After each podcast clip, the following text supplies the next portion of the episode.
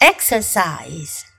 People who exercise, whether that involves an intense workout or just a regular long walk, feel healthier, feel better about themselves, and enjoy life more.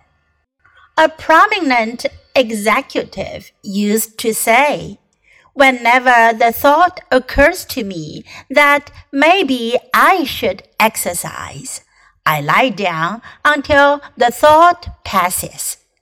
He said this a lot, and not surprisingly, his philosophy led him directly to a lack of energy and soon to health problems.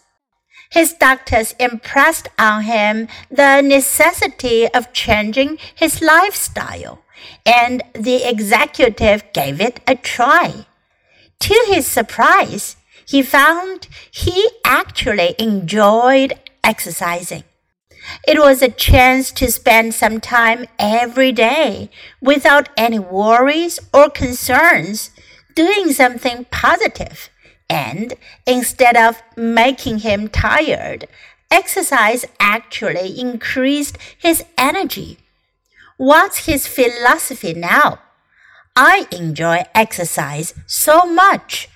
I can hardly put it into words.